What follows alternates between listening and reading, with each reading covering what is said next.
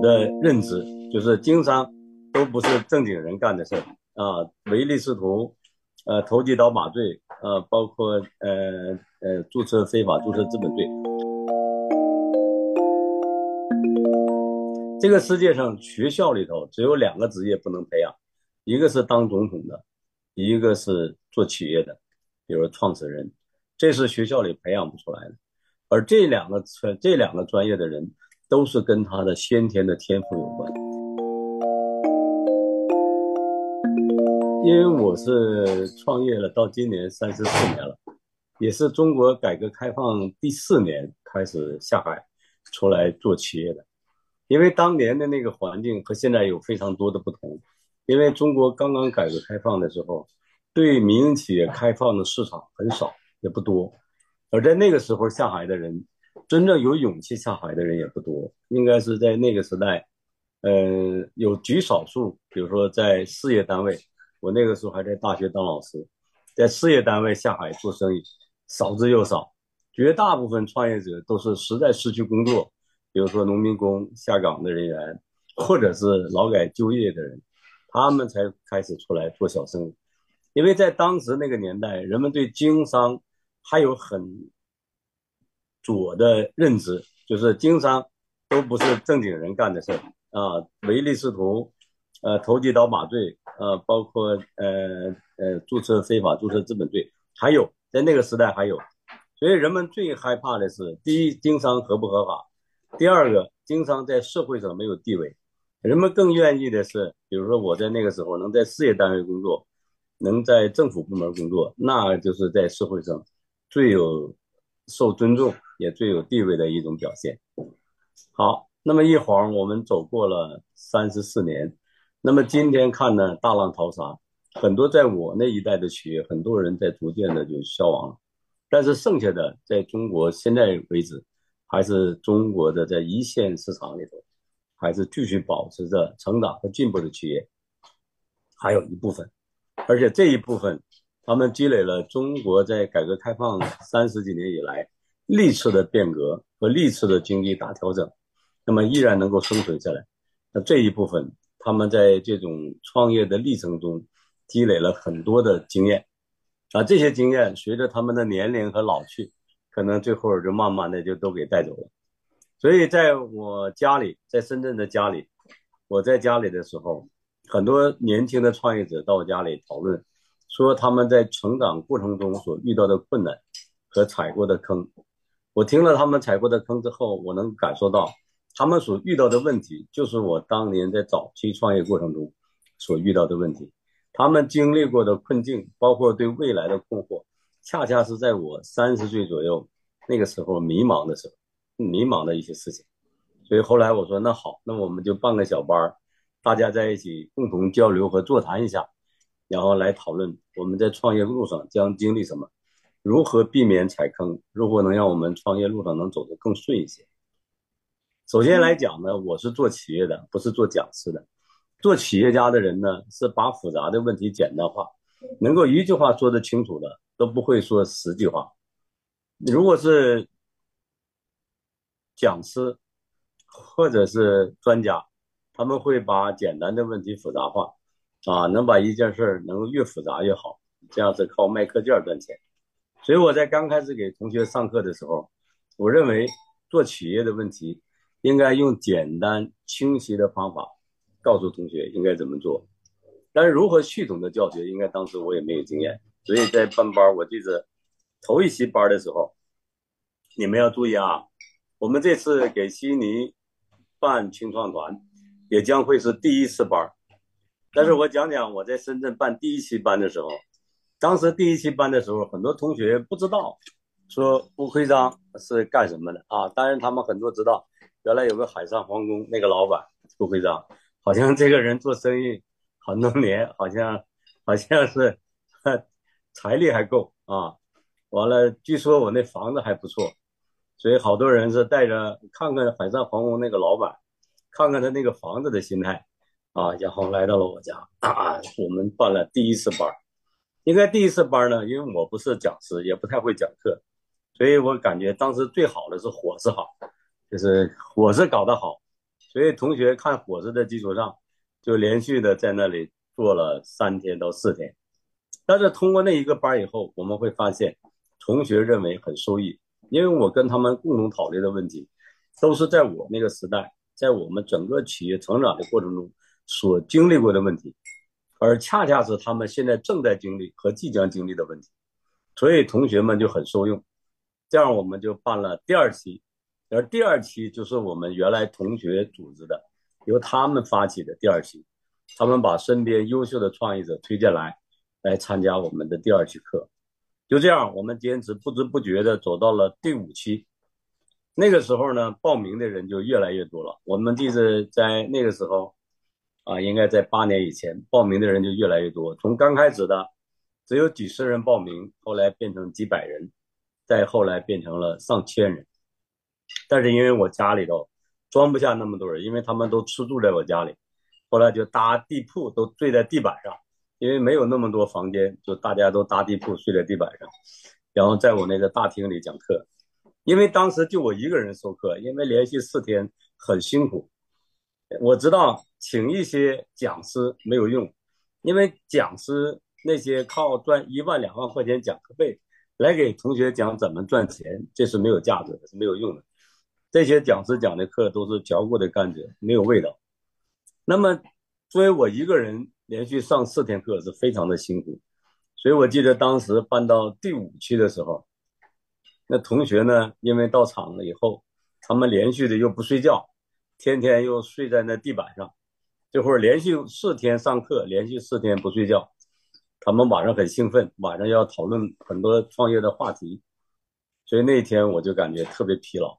当我看到那些萎靡不振的同学的时候，我也感觉我的兴趣已经开始发生了变化。本身做一个公益活动，尤其靠一时兴起，一般都很难坚持啊。所以那第四期大概办到第二年的时候，我就想这是最后一期办了，不办了，因为我感觉这些人不太像创业者，蓬头垢面、萎靡不振，因为他们连续四天课。所以我说呢，我们本来五天课，我今天就讲到第四天。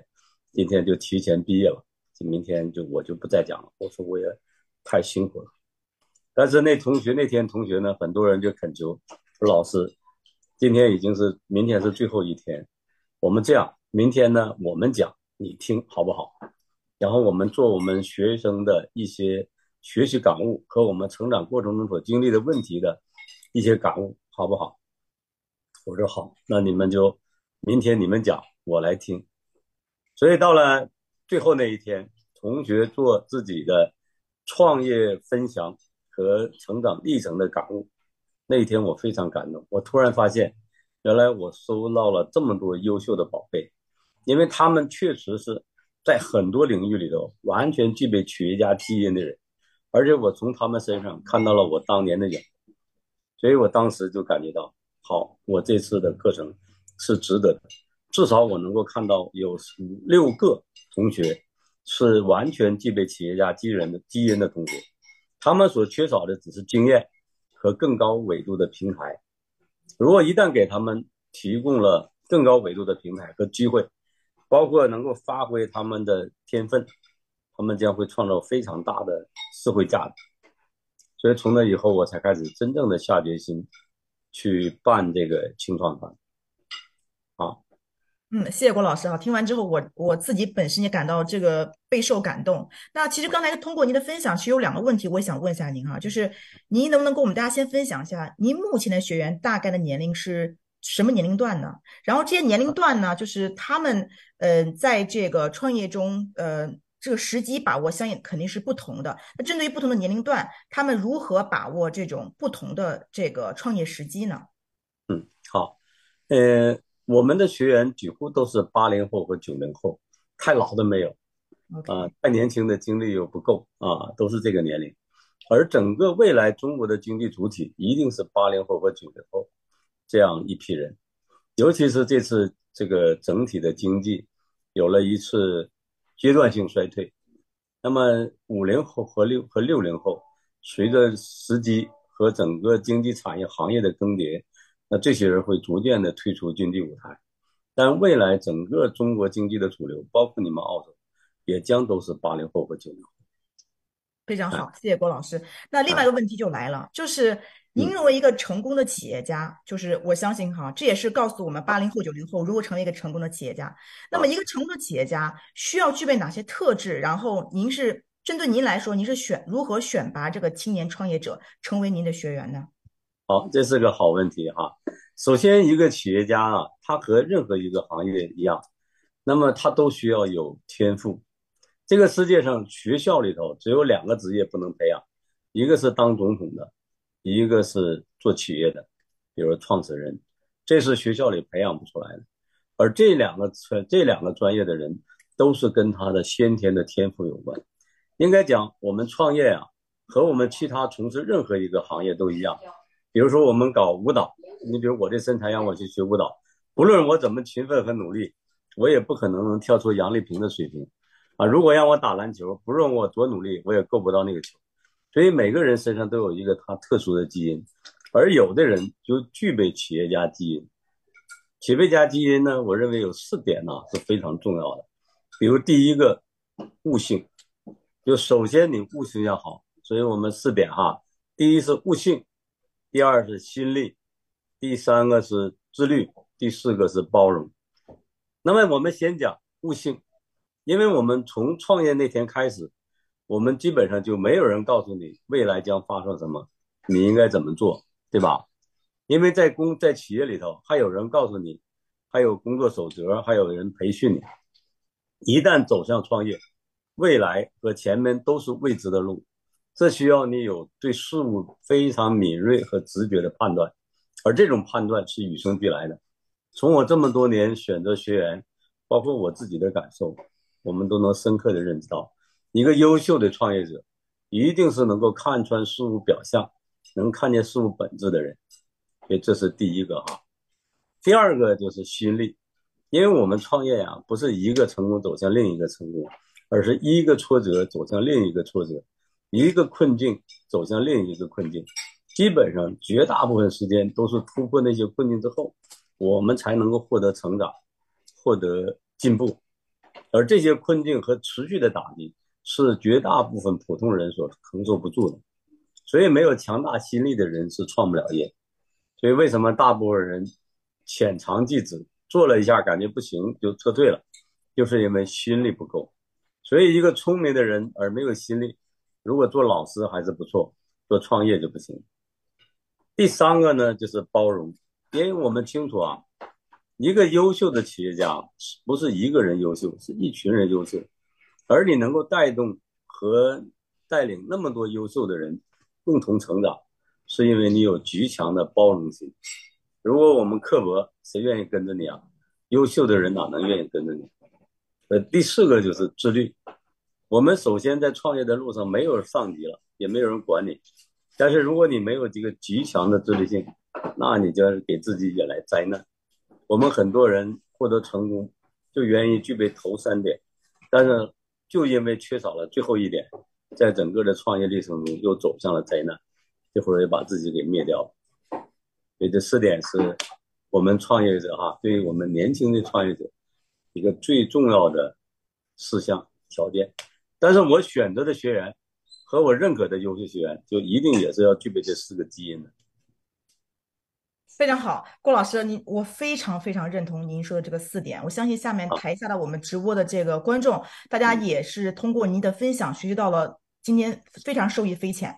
所以另外一个问题就是，我在做您就是我在做您直播之前呢，我也做了一些小的调研哈。我知道您去过世界各地很多地方，相信您的学员也是遍布海外很多国家。嗯，所以说大家目前也很关注的就是很想了解一下，就是。呃，您我我知道您生活在国内，对吧？所以，因为在中国的创业者跟海外的创业者相对来说，应该也有些不太一样。所以，您能谈谈针对于这个国内和海外创业者有哪些不同？然后，我们和他们如何进行这个互相交流和学习呢？嗯，这个问题很好啊。嗯，首先，我们海外的华人呢，这些年我们有目共睹的看到发生了非常本质的改变。比如说，我们今天看到，我们绝大部分的海外华人在海外生活的都很好，很从容。即使公司的企业和规模都不大，但是大家生活的质量都非常高，啊，比如说小别墅、海边的房子啊，小豪华的汽车啊，经常去出国外度假，应该是应该讲，我们当下的海外华人基本上都进入到优质的中产阶级以上，就是富裕阶层以上的生活。这是我作为接触的，我看看了我们很多当时的现在的海外华人。但这跟我们三十年以前对比就非常大的差距了。三十年以前，我第一次出国，然后第一次去美国，到了飞机下了飞机之后，一个美一个美国的华人看到我说：“哎，你是不是第一次来美国？”我说是。他说：“你找不着。”我说：“我还没找到酒店。”他说：“那我给你领一个酒店嘛。”他就把我领到了一个十元店。那个十元店呢，就是在三十年以前啊，十元店就是在美国的一个地下室里。十块钱十美元还包早餐，那个屋里睡了七八个人，都是大陆逃过来，就是用旅游的身份逃过来，然后到餐馆打工。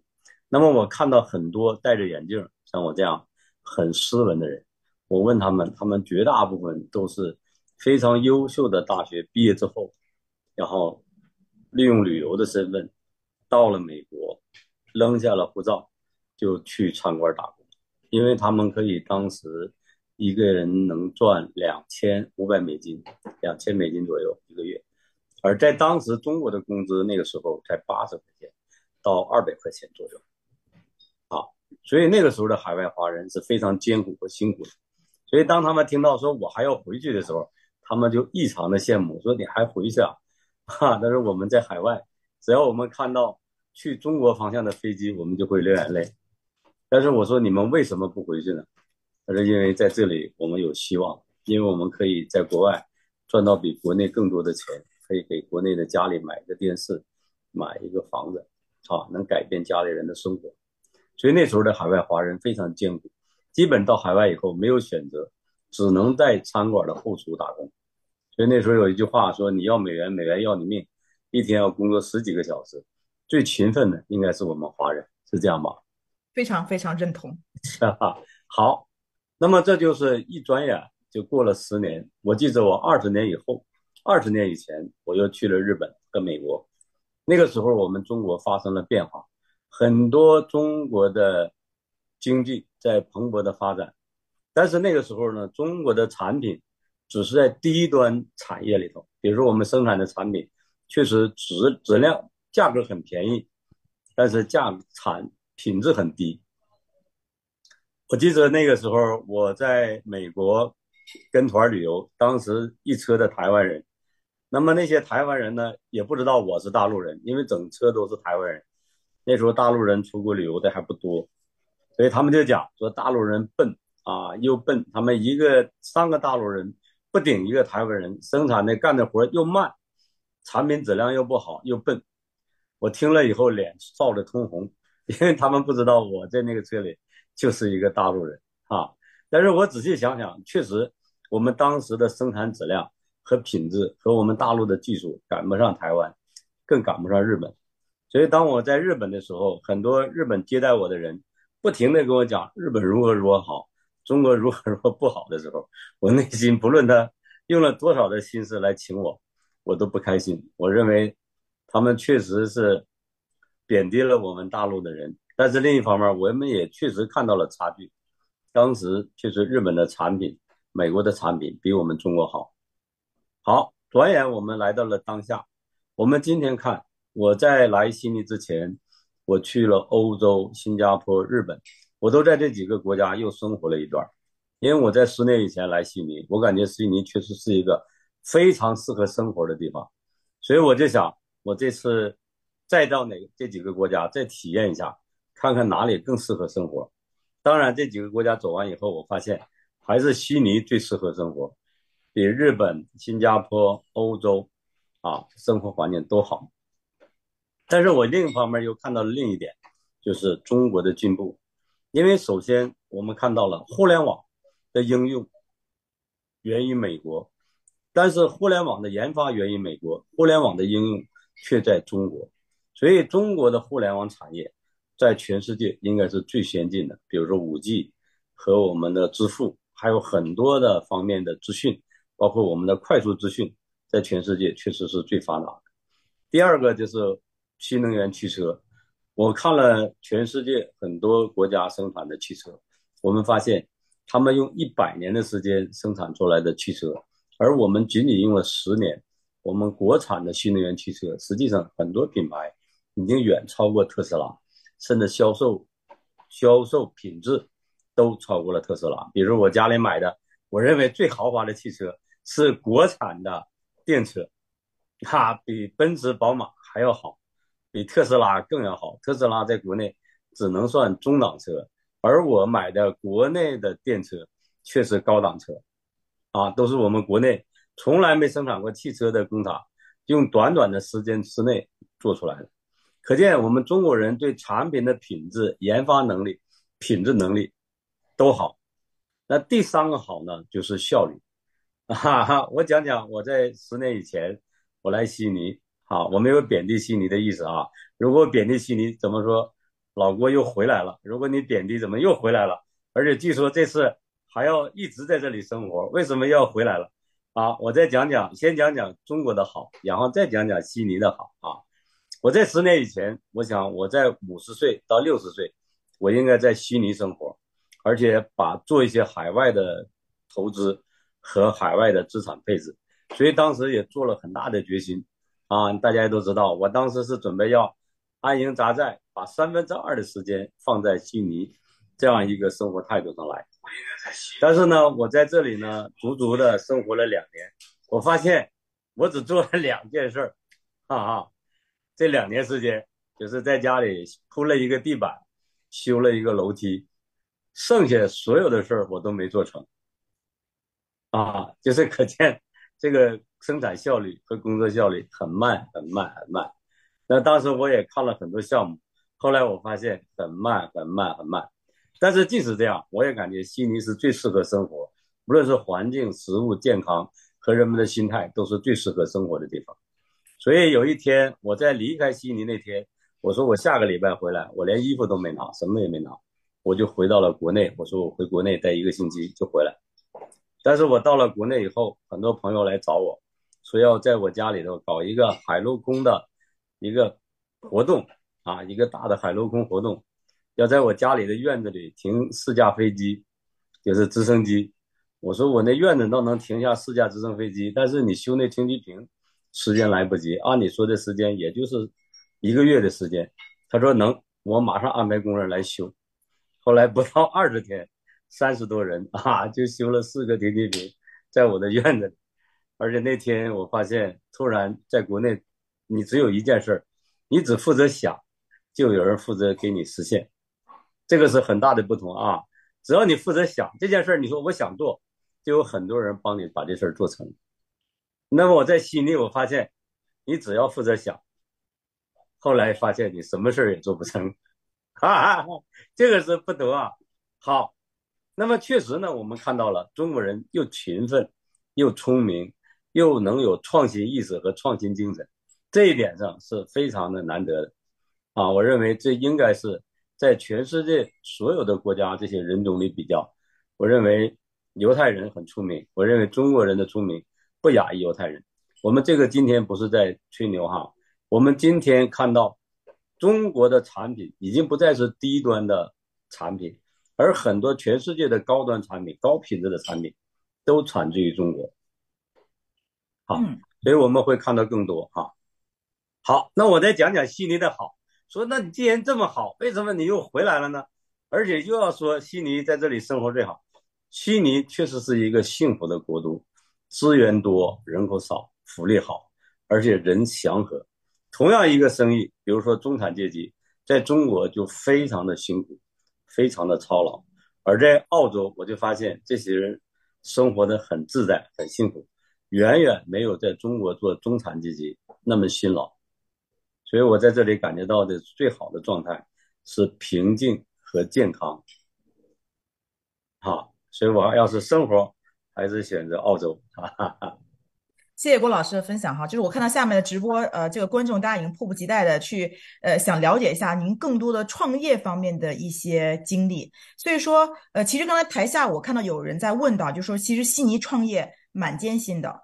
我的个人觉得说，不同的呃创业者其实呃视角不一样，站在他的立场，有些人觉得很轻松，有些人觉得说很艰难。这个其实还是看你的这个心态和你对事物的这个和你选择的这个行业相关。所以郭老师，那我也想呃就是。站在您的这个视角哈，就是想让您分享一下，呃，您认为创业是艰辛还是这个轻松呢？也分享分享您本身真实的一些创业经历给我们大家。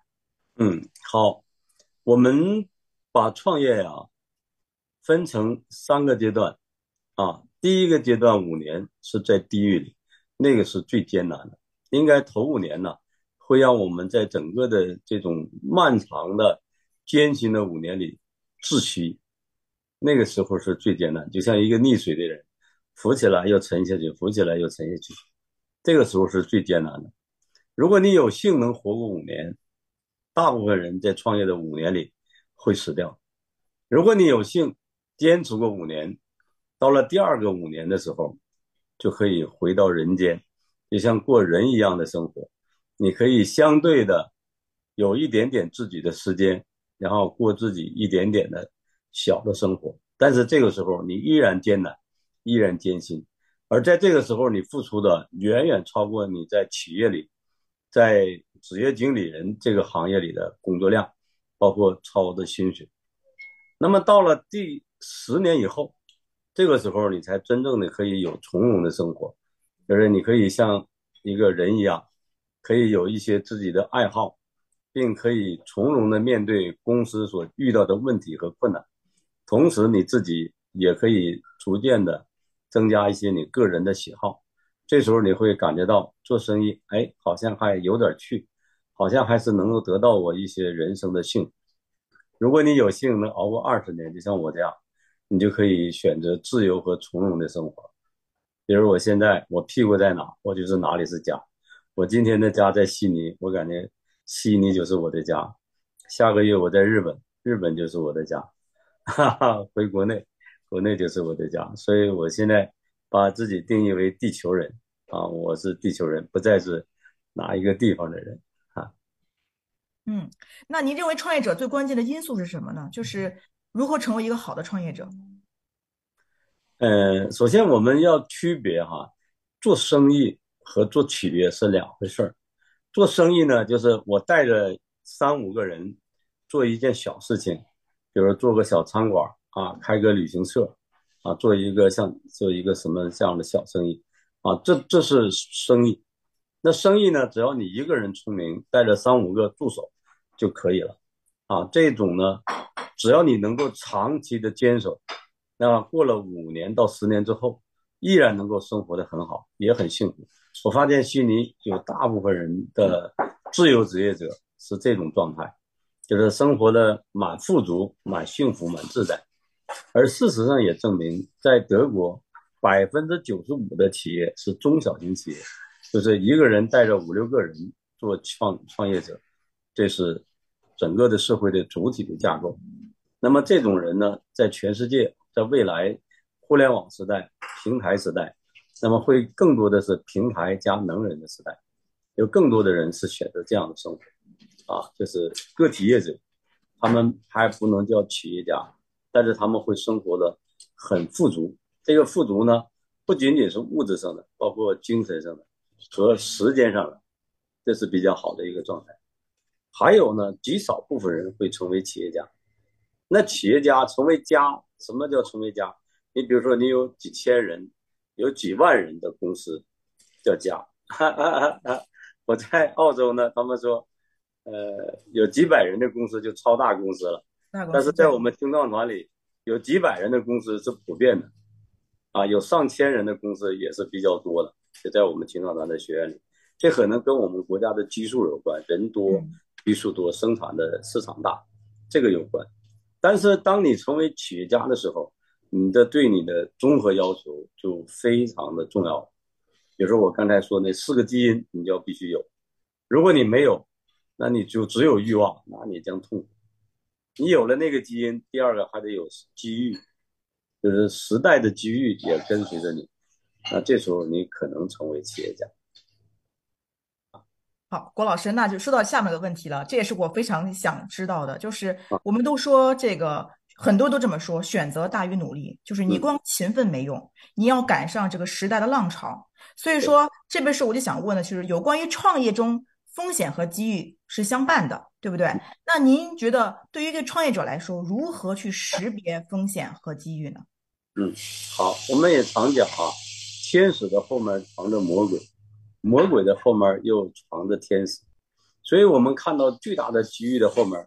可能它后面隐藏着一个巨大的风险，那我们优秀的创业者就是能够看见机遇并识别风险，这个才是最最重要的。就这个能力，为什么我前面就讲他必须要聪明呢？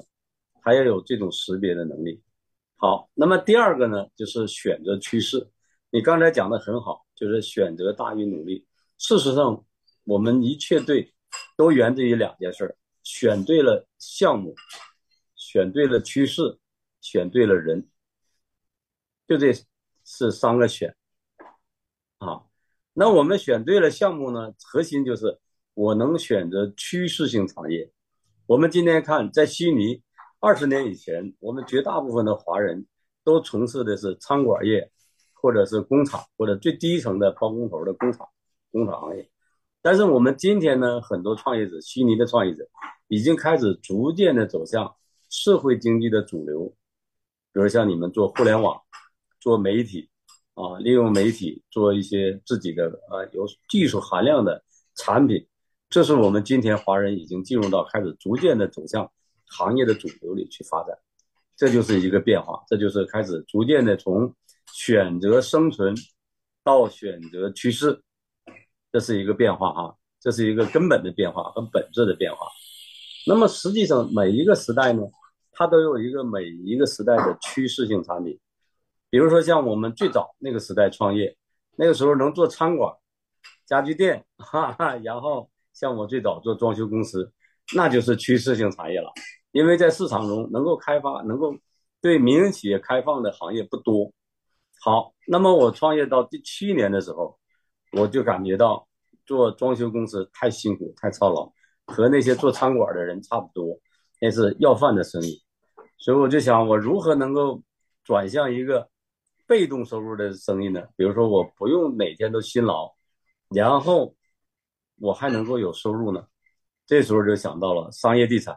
实际在那个时代，二十五年以前，中国还没有商业地产概念啊。那么，那中国呢，大部分人还是最初从事低端服务业，所以那个时候我们就很早的在东北开了第一家商场，就是适应街的商场。那个商场的价值就在于，你有了收租模式，就是收税模式。好，我把商场建完，把商铺租给业户，好，他们每一年的收入都跟我有关，这个就是税收模式。就是因为在那个时代，才商业地产才刚刚开始，也刚刚启蒙，这就是我们当时选择了好的时机和趋势的最好的机会。好。我们大家都知道哈，我们在在在三二十五年以前，中国有四次，在到今天呢有四次的行业趋势的变革。比如说第一次趋势的变革，只要你能够从事服装店或者开饭馆，当时就成为富豪，就是有钱人。当时有钱人的标配一个大哥大，有个桑塔纳，哈哈，然后带一个金表，那就是高配了，那就是有钱人。好，那么第一代后来逐渐没落以后，我们中国有了第二代的首富，就是电子工业的崛起。比如说我们国内的华华创维，还有这个 TCL 这些彩电行业。那么我们当时都不能理解，彩电在全国在普通民众中能够普及，但是就是因为中国电子工业的崛起，使行业的产品价格越来越低。所以，我们彩电业和家电业走向了全国每一个家庭。那个时候，我们家里头每一家才开始有所有的电子行业的产品。所以，你看，这又是一个趋势性产业，所以成就了一些伟大的企业，就电子企业。接下来，我们又赶上了第三次新的成长趋势的浪潮——房地产业。房地产业应该在十几年中国开始。开始兴起房地产产业的快速崛起。在十几年以前，我们还不能想象房地产这么贵的产品是所有的普通大众都能够消费的产品，是不可想象的。但是不用几年时间，中国几乎每个人都买了房子。今天有很多人当然炫于房贷，但是我想也不着急，至少今天我们的房子远远大于中国的房子，远远大于我们的国民的总数，因为有很多人有五六套、十几套房子，那这个总数呢，就造成了有大量的房子空在那里。虽然有很多人说房价还没有跌到他们理想的程度，他们还成为了房。贷的奴奴隶，但是当大量产空置的房子闲置过后，可能这些房子就会变成国有廉租房，那个时候中国老百姓的房子问题也就解决了，而且房子将不会成为我们消费的主体，也不会占用我们大量的收入去供房子的问题。你看这是不是又是社会进步？那我们就讲在未来，那么很有可能我们在未来。我们从物质需求时代转向精神需求。你们今天做互联网，包括那个妹妹也是做什么情感，哈哈，做情感啊，这个交流的。对，商业的商业情感和创业。现在就像您刚才说的，目前创业的这个风潮是很大一批八零后跟九零后非常关注的。是是，所以人们从物质诉求转向精神需求，那么能够给人获得情感价值的产品。就会成为社会的主流，比如说我们今天像身心灵的课程，啊，包括我们如何引导大家能够获得更好的身身体和心灵的体会，而越来越多的会玩的人，本来玩是缺点，以前玩叫不务正业，哈，但是那些会玩的人会带着那些不会玩的人去做活动，而这些就是一门生意，所以有一天那些贪玩的人。就可以把他们自己的贪玩的天分变成一门生意，然后带着那些不会玩又想玩的人去做事情，这个时候就是一门生意啊！这就是社会的变化！谢谢郭老师，你这个分享的太有意义了，感觉到就是对于很多曾经被大家认不认可的一一些一些孩子们哈，就是可能就是在传统中不务正业的人，不务正业的人，未来的对未来的一个怎么说呢？一个主力军就是。哎，那位我们不太清楚啊，就所以我们来我们来看一看。那其实说到另外一个问题，就是我也非常好奇，就是我观察过传统的澳洲的这个创业的团体，无论你是经营，比如说会计事务所呀，或者是传统的我们说地产行业，甚至是一些呃传统的这种呃这个法律或者是这种呃律师。那我发现很多人经商都不一定是自己一个人去经营，有可能是合伙人的方式啊。所以郭老师，我很好奇的是。您就是呃成就了这么长时间，那您是单打独斗呢，还是说您是有跟自己一个呃好的合作伙伴一起经营这家公司呢？嗯，好，呃，我们创业实际也要走过三个过程。比如说我最早的时候，我认为我一个人是撑不起一个公司，甚至我也没有勇气去开公司，所以那时候就找了三个合伙人。这三个合伙人呢？就凑在一起，好朋友，至少我们还互相壮胆。但是很快，其中有一个就打了退堂鼓，说不行，呃，这老丈人说他不务正业，说怎么把好好的国营工作给丢了，然后出来创业。所以他很快不到半年，他就自己撤掉了。那么还有一个呢，是在广告公司做业务员，那么他善于与人打交道。那个时候，我认为我性格比较内向，我也不擅长跟人打交道，我认为我设计搞得好。但是跟人谈判，甚至做业务敲门就不行。后来那个人就敲门，我来画图纸。那时候我们成为合伙人。但是不到一年，他看不上我了，他认为都是我去谈活，你能干啥？后来他就自己又去创业了，但他没成功。没成功的原因，因为他只会敲门，会跟人家打招呼，而我懂技术。所以可见，创业的第一个价值就要懂技术。后来，当我一个人做了以后，我们要知道啊，早期创业者用合伙人可以壮胆，但是合伙人不会走长久。在第一笔、第一笔可能能够有幸在一起三年，那你就相当不错。那么一两年就分散就上火，这也是正常的。但至少解决了一个问题，就是胆量和刚开始起步的问题。有了第一次积累之后，不管怎么样，他们两个都撤掉了，但是我自己还做了原始的积累。这个积累不仅仅是积累了一点点资本，更多的积累了勇气和经验。这个时候就进入第二个第二波合伙人。第二波合伙人呢，就是我姨、我婶儿啊、舅、爸、妹、叔啊、哥、表哥、表弟，全在来了，全公司了。因为那时候没有人说愿意到你这样私营企业工作，这些人都来了。来了以后呢，又帮着公司撑了三年。但是很快我发现，这些姨婶儿都是来帮你看家的，所有人都是来帮你看家的。只要我在外面招来的人，都会被他们给赶走。啊，所以后来我们又进入到人才进步的第三个阶段，就把这些姨婶和这和这些舅哥、表哥呀、表姐啊都给请到家里，啊，然后我说我给你们开支，你们就回家。但是 我要公司要改变了，好，就进入到职业经理人阶段，就开始真正的在外部招职业经理人。好，那么走到第二个阶段之后呢，企业才是开始长久的、持久的发展。那么好，我们今年又开始走入第三个精台阶段，平台化，就是开放公司的平台，让更多的优秀创业者在这个平台上跳舞。啊，因为公司给他们垫高机会的时候，还有更多的优秀创业者在这个台上可以展示机会的时候，对大家的成长和进步更快了。所以这个时候，未来我相信，整个的社会也会是这样，平台。加平台加能人的时代开始了，对，这就是整个企业的四次变革，啊，嗯，谢谢郭老师。那，呃，我就来来问另外一个问题，就是有关于您在创业中，就是您是如何处理和克服您创业中的不确定因素呢？我相信在创业中肯定会遇到过，时不时遇到一些不确定性，您是如何规避这些不确定性的？好，在创业过程中，我们常常会遇到似是而非的事儿。往左面走也不对，往右面走也不对，前进也不对，后退也不对。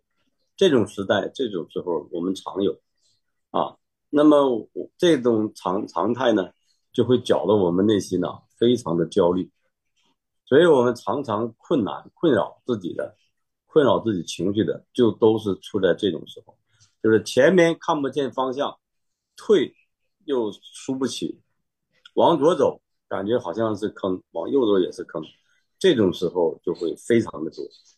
但是往往在这种时候的时候，我认为有两个东西对我们是最重要的。第一个事情就是，当我们迷茫和困惑的时候，就去找行，就去找行业对标。比如在你这个领域里头，找你这个领域里头最优秀的那家企业，想办法去跟他座谈。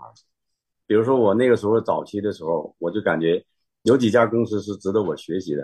比如像万科呀，啊，包括当时的像华润呐这样的公司都非常不错，但是他们老板，我那时候公司小，他们不愿意见我，哎，我就想办法跟他的秘秘书哈建立了联系，因为他的秘书是最知道公司的老板是怎么运作公司的，甚至他们会把他们公司里头老板不能对别人讲的一些内幕告诉我，所以我就经常请他们吃饭。啊，跟他们聊天来问他们公司怎么运作的，在一些关键的问题、关键点，他老板是怎么思考的？你看，我就能得到第一手的学习资料，这对我们企业成长和进步就非常的快。好，第二种方法呢，就是我去到那些认为可以对标的公司去打工，比如说当时我在早期做装修公司的时候，我就感觉我们走到了第五年就走入了瓶颈。就无论如何，公司再往上发展都很难，越人越多，公司管理越混乱。所以后来我就知道，哎，全国有一个最好的一家公司，就是香港的这个一家装修公司。那我正好赶上他家公司去竞聘招聘，我就招聘他总董事长助理，啊，在那里工作了一个月，就系统的学习了一个现代化企业的管理是怎么做的，一个优秀的。年产值超过我们十倍的企业老板是怎么思考和怎么运作？所以回来以后，对公司又进行了改革。可见，找行业对标，对我们突破那个困境非常的重要。啊，谢谢郭老师。那下个问题我也想问一下，就是您在发展您的业务时候的，你有哪些核心的策略？呃，是如何制定的呢？每一个阶段的核心策略都不一样。呃，我们在小的时候，生存就是我们的核心策略策略，就是如果如何能够活过后天啊，我们那个时候真的很难讲，说我们还能坚持到后天，还依然能够活着。那就是我们的核心策略。好，那么当我们走过了十年，发展就是我们的核心策略。如果我们在快速成长的过程中能够不死掉，啊，所以那个时候就是我们每一天去研究伟大的企业在成长的过程中，他们经历了什么，他们是怎么做的。所以那个时候我就看很多人物传记。这些人物传记绝大部分都是企业家自己写的书，在企业讲他们自己成长历程中遇到了什么，是怎么解决的，他们的当时的社会背景是什么？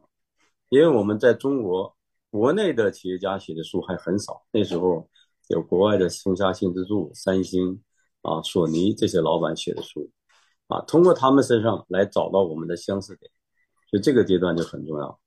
那么到了人生的第三个阶段，比如我现在看宗教和哲学的书就比较多，那要看人生的什么样的生活状态是我们人生能够最幸福的，能够让我们获得内心的解脱和自在啊。所以生活时间的不同，我们内心所追求的也不一样。谢谢郭老师。那么刚才我们在直播的上半部分哈，因为咱们的直播还剩三十分钟结束了，我们在直直播的上半部分主要聊了有关于这个创业的精髓，所以我们下半场的一些时间呢，我们就留下来来探讨一下深入商业精髓。那我我的第一个问题就是想问一下有关于郭老师，就是你你也知道，任何一个企业在呃它的运营过程中呢，它难免会遇到过一些瓶颈，那。您是您站在您的立场上，您能给大家一些建议吗？就针对于这些企业家们，他们该如何应对和预测市场变化呢？这个瓶颈呢，在每一个行业里都有。一个企业的发展呢，都要经历过三个阶段，比如这个行业的启蒙期。这个行业启蒙期，有人很早的认知到了，他进入了这个行业，他就是属于吃第一杯羹的人。但当他这个启蒙期一旦进入成熟期以后，就是大量人感觉到这个行业赚钱，就会涌入。接下来就市场进入高速的竞争期，那么这个时候就会进入了竞争期。接下来就是这个行业进入萧条期和衰退期，就是因为过分的产能过剩，大量的人涌入，这个行业就开始走向没落。任何一个产业，任何一个行业都如此。所以我给大家讲个小故事啊，所以我们讲如何去改变。如何去突破？我给大家讲个小故事，啊，有一个农民在家里头，大家都种玉米地啊，都种种的是玉米地，一个村子。那么其中就有一个农民呢，去了日本，看到哎，日本的苹果很好，这个卖价很好，而且他们的土壤和环境和他那个村子的土壤环境非常相似，所以他就从日本引进了苹果树，啊，然后在他的村子里种了苹果。经过三年的培育，他的苹果生结了果，然后推向了市场。这个苹果是不是就得到了大卖啊？因为稀缺稀有，是不是就得到了大卖？好，这个老李呢，这个人暂且叫老李啊，我们就举个例子啊，暂且叫老李。好，他就赚了大钱。后来呢，整个村子里发现老李种苹果树赚钱，是不是就纷纷把家里的农田都改成了种苹果树？好。第三年又过了三年，是不是全村大卖，全村都赚了大钱？这个时候，这时候县里、市里就把他们树为了典型和标杆，又开始大量的推广他们的技术。这时候，市里、县里都种了苹果树。这个时候，再过三年以后怎么样？苹果产能过剩，就销不出去了。这时候，苹果树苹果就烂在田地里，苹果就变得很不值钱。而后来的这些种苹果树的农民是不是都亏了？那么第一个老李他干什么了呢？这时候他的苹果树也不值钱了，也不赚钱了。那他干什么了呢？大家想一想，他应该选择做一些嗯方式，就战略的方式方法，改变现在这种这种状状况吧。我觉得应该是因为现在苹果已经过剩了嘛，他就需要想些办法能够解决这个问题。嗯，我讲这个故事呢，呃，就是一个小小故事哈。我讲的小故事道理，大家自己思考。那么这个老李呢，就想，既然你们苹果都获得了丰收，都卖不出去，就烂在田地。说干脆我最便宜的价格，最低的价格，你卖给我，我做苹果罐头，是不？他就开始做了苹果罐头。好，因为苹果的成本低，是不？他的苹果罐头生产出来，又获得了大卖。大卖了几年，大家一看说：“哎呦，这苹果罐头赚钱，是不是？”大家就开始纷纷成立罐头厂，整个全村镇子市里又开始生产苹果罐头厂。又过了三年，是不是？苹果罐头也不赚钱了。是吧？那这时候老李干什么了呢？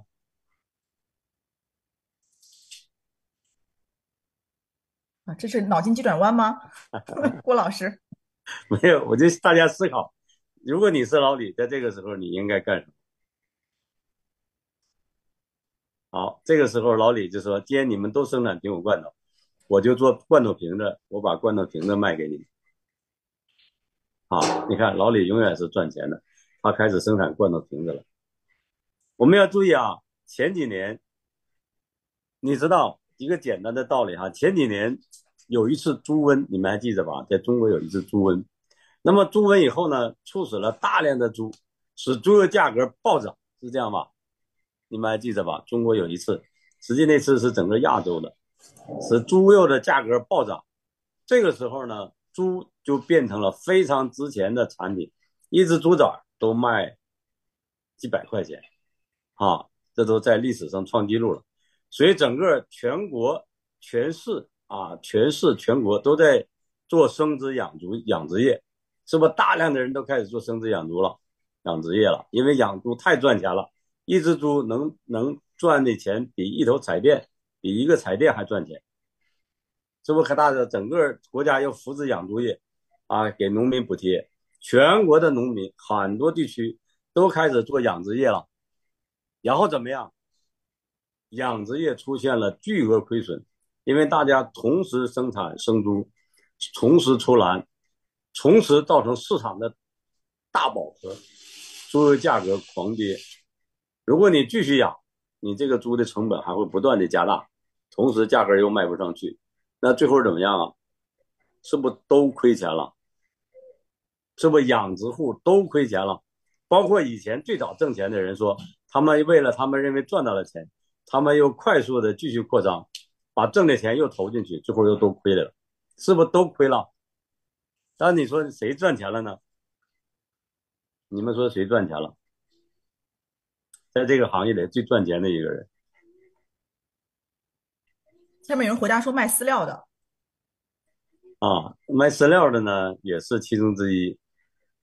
最赚钱的人是谁呢？兽医，这也是我想回答的。对，我觉得给猪看病的，对，兽医赚钱了，因为卖饲料呢，它可以复制，快速复制，而兽医这个行业呢，它很难快速复制，因为它有先天的技术含量，所以兽医呢，原来骑自行车给给猪去治病，后来就变成开奔驰给猪治病了，哈，所以我们要看到所有的商业机会。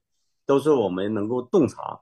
当所有的人一窝蜂的向那个门涌去的时候，那个门口就挤满了人，你就进不去了。所以我们要在旁边静静的观察，一定有另外一个小门儿，别人看不见的缝隙能够挤进去，而那个就叫商业机会。非常感谢郭老师分享哈。其实我相信通过刚才郭老师的分享，也是告诉我们，就是所有人，任何行业其实它都是有机遇，而是看你如何能够。呃，观察到，也就是在别人还没发现这个机遇之前，你能先预测到它的这个转机在哪里？那针对于，因为咱们今天本身的这个呃直播是针对于我们大部分来自于澳洲的这个观众朋友，那郭老师，我也想让您跟大跟我们这位澳洲创业者来分享一下，那我们如何进入核心的这个产业领域呢？嗯。呃，我认为这个问题是很好。我发现我们主持人还是真有水平，确实问的问题啊，都是呃非常的切中我们当下华人所关心和关注的问题。因为首先呢，我们华人应该我认为有了本质的进步，从原来的简单的从餐馆的后厨到开饭馆，到从事低端的工程、承包工程，现在逐渐的向尖端产业去发展。那么这个我认为这是进步是非常大的，改变也是非常大。这个跟什么呢？跟我们华人现在他的社会背景有关。我们老一代华人，他们赚了钱要寄回国内，绝大部分钱寄回国内，他们把所有的时间都用在劳动上。而我们今天的华人，从开始读书就是靠家庭家里的支持，甚至在这边生活，有很多人还靠国内家庭的支持。他们有了充足的时间去思考、去选择，这个很重要啊！我常讲。生命的长度和生命的高度是两回事儿。我们可以一生去追求生命的长度，但是长度的终点就是死亡，而长度可能永远在一个起跑线，和你的终点是一个高度。只有生命的高度才有变得有价值，而生命的高度核心就是要突破自己，突破自己原有的阶层，而这个阶层源自于什么呢？眼界，就是你见过。为什么绝大部分人在当年，大家只能做餐馆工呢？因为他们不知道还有什么选择，他们没见过。为什么今天的华人能够从事这么多行业？因为他们有充足的时间去见识这个世界，去知道我可以选择什么是适合我生活。啊，所以可见，见识才是我们成长的第一要义，而这见识源自于我们有充足的时间去学习和思考，这是我们华人的一个本质的改变。但另一方面，我认为华人在这个国外啊，还有很长的成长的空间。空间，这个源于什么呢？源于国家的进步。首先，我们在新能源领域，在在这个互联网领域啊，包括我们在这这个这个人工智能啊啊，对，很很很多产业，在全世界，我认为都是先进的，而且甚至是行业的研发能力是第一的。那我们在海外的华人，在这个时间段，如果紧密的跟国内的头部企业，啊，就是产业技能的头部企业，不断的保持横向的、常态性的互动和交流，会更加让我们知道我们未来应该怎么去选择。比如说，就像你们互联网企业，过一段时间，当我们开完这次演演讲会之后。我们一部分学员到了深圳，啊，他们到我家里啊去上课以后，我会请我们国内的，就同样是你这个行业，同样是做互联网和直播的行业的同学，来跟你们做交流，甚至上课。他们和你们一样，十年以前从事了互联网甚至短视频和直播行业。十年以前，他们只是个学生，甚至靠特困救济金才把学念完。是零成本创业，但是现在你去他的公司，他已经有四百多人，就公司养四百多个员工，你说他成功不成功？他如果不成功，他养不起这四百多个员工，他的年销售额可以达到十个多亿，十个多亿呢，他至少自有两个亿的利润。年龄也是跟大家一样，八零后和九零后，很多人还是九零后，啊，那么这次可能以后。如果你我看你这个还是不错，啊，点击率还不错。如果点击率还不错的话，我也可以请我们的这些我刚才说的这些同学，给你们线上跟同学互动做直播。太期待了，郭老师。他们就跟你们年龄一样，他们就年龄一样，他们就用短短的创业五年到十年这个时间，把企业从零开始发展成行业的最高端的领域。